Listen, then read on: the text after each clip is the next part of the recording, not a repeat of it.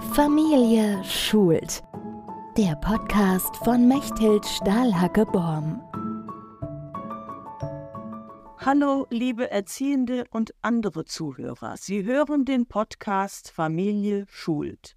In dieser Episode geht es zum letzten Mal um die Sprachförderung. Ich freue mich, dass Sie zuhören. Liebe Zuhörer, auch Spiele aller Art fördern das Sprechen. Denjenigen unter Ihnen, die sich intensiv über diese Möglichkeit informieren wollen, schlage ich vor, im Internet einmal unter Spiele zum Sprechen lernen nachzusehen. Es gibt umfangreiche Werke zu diesem Thema. Ich möchte für keines der Bücher werben, da dieser Podcast sich darauf konzentrieren möchte, wie Sie Ihr Kind aus dem Familienalltag heraus fördern können, möglichst ohne dafür Geld auszugeben. Der erste Sprechanlass bei Gesellschaftsspielen ist die Erklärung zu den Spielregeln, die das Kind verstehen muss, bevor es anfangen kann zu spielen. Ob es sich um Mensch ärger dich nicht, Monopoly oder Memory handelt oder um ein Kartenspiel, immer steht am Anfang eine Erklärung der Regeln. Wenn diese anfangs noch zu schwierig zu verstehen sind, kann man dem Kind eine andere Person zur Seite stellen, mit dem es beim Spielen eine Partei bildet. Beim Spielen selbst bieten sich dann immer wieder Sprechanlässe, und wenn es auch nur darum geht, Pech und Glück der Spielteilnehmer zu kommentieren. Bei Spielen ohne feste Regeln, an denen mehrere Personen, Kinder oder Erwachsene teilnehmen, wird natürlich ganz viel gesprochen. Ganz gleich, ob mit Puppen gespielt wird oder mit Autos oder Kaufladen, Sprechen gehört immer dazu, denn es handelt sich dabei um Rollenspiele. Dabei geht es zunächst meist um die Aufteilung der Spielsachen, die manchmal Konflikte verursachen. Bei diesen Konflikten zeigt sich, was Ihr Kind sprachlich schon alles drauf hat oder auch nicht. Konflikte sind nichts Schlechtes. Lassen Sie die Kinder möglichst selbst ihre Probleme lösen. Greifen Sie nur ein, wenn Gewalt im Spiel ist. Ein schönes Spiel ist auch, Gebärdensprache in gesprochene Sprache zu übersetzen. Führen Sie stumme Gesten aus, halten Sie sich zum Beispiel die Nase oder die Ohren zu, formen Sie ein Herzchen, legen Sie das Kind zwischen Daumen und Zeigefinger und lassen Sie Ihr Kind raten, was das bedeutet. Es werden Ihnen sicher noch viele andere Gesten einfallen und vielleicht Ihrem Kind auch, so dass Sie einmal raten müssen. Übrigens sind Hörspiele eine gute Alternative zu Videos. Wenn Sie also mal eine Pause von Ihren Kindern brauchen, lassen Sie Ihr Kind eine Geschichte hören. Das ist eine gute Möglichkeit, das Zuhören zu trainieren. Bei Videos ist immer das Bild im Vordergrund und verhindert die eigene Vorstellung. Beim Hören jedoch wird die Fantasie angeregt. Bei seiner Einschulung sollte ein Kind bestimmte Sprachstrukturen beherrschen.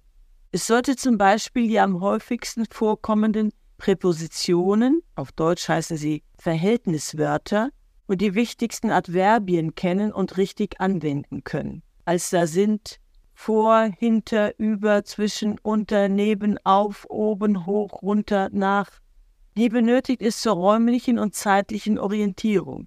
Korrigieren Sie Ihr Kind, wenn es diese Worte falsch anwendet, indem Sie den Satz einfach in der korrekten Form wiederholen. Wenn es zum Beispiel sagt, ich gehe unten, anstatt ich gehe runter. Oder wenn es hoch und oben verwechselt. Erklären Sie ihm die Unterschiede. Ich gehe hoch und dann bin ich oben. Das Kind soll sich keine falsche Ausdrucksweise angewöhnen. Es soll wissen, dass es wichtig ist, richtig zu sprechen. Ein Vorschulkind sollte auch die Vergleichsformen kennen, das heißt größer als, am größten, so klein wie. Es gibt im Alltag viele Möglichkeiten, diese Vergleichsformen zu üben. Es sollte auch die Vergangenheitsformen anwenden können, damit es eigene Erlebnisse, die naturgemäß in der Vergangenheit liegen, erzählen kann. Ein Kind, das in die Schule kommt, sollte schon eigene Gedanken formulieren können. Die Voraussetzung dafür ist natürlich, dass es bereits mit einigen kindgerechten Themen in Berührung gekommen ist. Zum Beispiel durch das Kennenlernen von Geschichten aus Kinderbüchern oder durch Gespräche am Esstisch, in die es einbezogen war. Es sollte auch Gespräche mit Gleichaltrigen geführt haben. Wie in den Episoden mit dem Thema Familienergo schon besprochen, sind das selbstständige Einkaufen und das Telefonieren auch gute Übungen zum Spracherwerb. Hierbei lernt das Kind auch, sich in weniger privaten Situationen verständlich auszudrücken. Oftmals passiert es nämlich, dass die Eltern ihr Kind grundsätzlich verstehen, egal wie rudimentär es spricht. Wenn es jedoch mit Personen außerhalb der Familie redet, muss es sich den allgemein üblichen Sprachregelungen anpassen, sonst versteht man es nicht. Deshalb sind solche Situationen vor dem Eintritt in die Schule wichtig. Führen Sie solche Situationen bewusst herbei. Auch für das Schreibenlernen gibt es Vorläuferfähigkeiten. Das heißt, es gibt einige Dinge, das Schreiben betreffend, die ein Kind beim Schuleintritt schon wissen sollte. Ich beziehe mich hierbei auf das Buch des Kinderarztes Dr. Dernig. Mich selbst hat es überrascht, dass Kinder, bevor sie in die Schule kommen, schon das alphabetische Prinzip verstehen und über phonologische Bewusstheit verfügen sollen. Aber vielleicht ist das heute anders als zu meiner Zeit. Ich rate Ihnen, im Kindergarten nachzufragen, ob diese Vorläuferfähigkeiten für das Schreiben dort Thema sind und ob Sie das zu Hause üben sollen. Was heißt das nun im Einzelnen? Das alphabetische Prinzip verstehen bedeutet zu verstehen, dass es eine begrenzte Anzahl von Buchstaben gibt und dass jedes geschriebene Wort aus einzelnen Buchstaben besteht. Diese Buchstaben gibt es in verschiedenen Formen. Es gibt sie als kleine und als große Buchstaben, als Druckbuchstaben und als Buchstaben in Schreibschrift. Bücher lesen wir in Druckschrift. Wenn wir selbst schreiben, schreiben wir in Schreibschrift. Das phonologische Prinzip verstehen bedeutet zu verstehen, dass diese Buchstaben Symbole für bestimmte Laute sind. Diese einzelnen Laute kann man beim Aussprechen der Worte heraushören. Die einzelnen Laute ergeben hintereinander gesprochen das jeweilige Wort.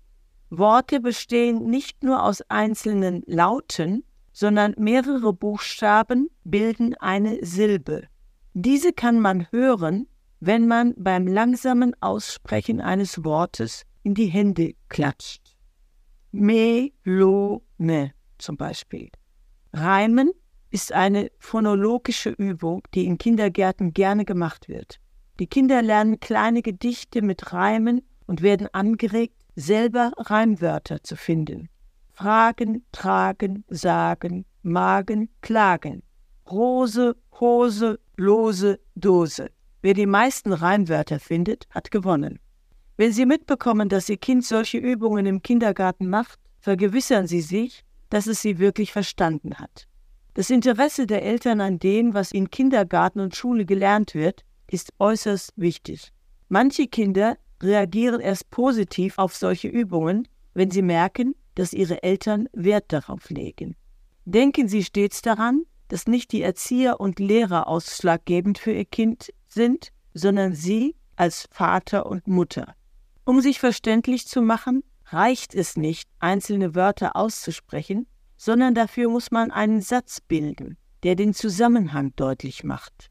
Wenn ein Kind also ein wenig sprachfaul ist und nur in Einwortsätzen spricht, sollte man ihm durch Nachfragen zeigen, dass ein Wort meistens nicht genügt, um zu verstehen, was es meint. So wird es erkennen, dass Sprache eine Struktur, einen Zusammenhang braucht, damit sie funktioniert. Wenn Ihr Kind schon ziemlich gut artikulieren kann, können Sie mit ihm sogar Zungenbrecher üben. Brautkleid bleibt Brautkleid und Blaukraut bleibt Blaukraut zum Beispiel. Oder Fischers Fritz fischt frische Fische, frische Fische fischt Fischers Fritz. Diese Sprüche fallen selbst Erwachsenen noch schwer. Man muss sich ganz schön konzentrieren. Und bei Fehlern gibt es einiges zu lachen. Ich fasse noch einmal zusammen. Beim Spielen mit anderen ergeben sich stets viele Sprechanlässe. Dabei lernen die Kinder den Umgang mit der Sprache. Begleiten Sie die Übungen zum richtigen und bewussten Sprechen im Kindergarten. Zeigen Sie Interesse an allem, was Ihr Kind lernt. Erst Ihre Wertschätzung zeigt dem Kind, was es für wichtig hält.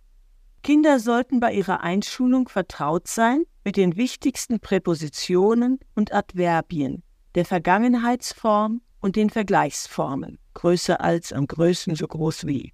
Sie sollten das alphabetische und das phonologische Prinzip kennen. Das war's für heute. Nächstes Mal hören Sie ein Interview mit einer medizinischen Fachangestellten beim Kinderarzt. Danke, dass Sie zugehört haben und tschüss. Familie schult. Der Podcast von Mechthild Stahlhacke-Borm.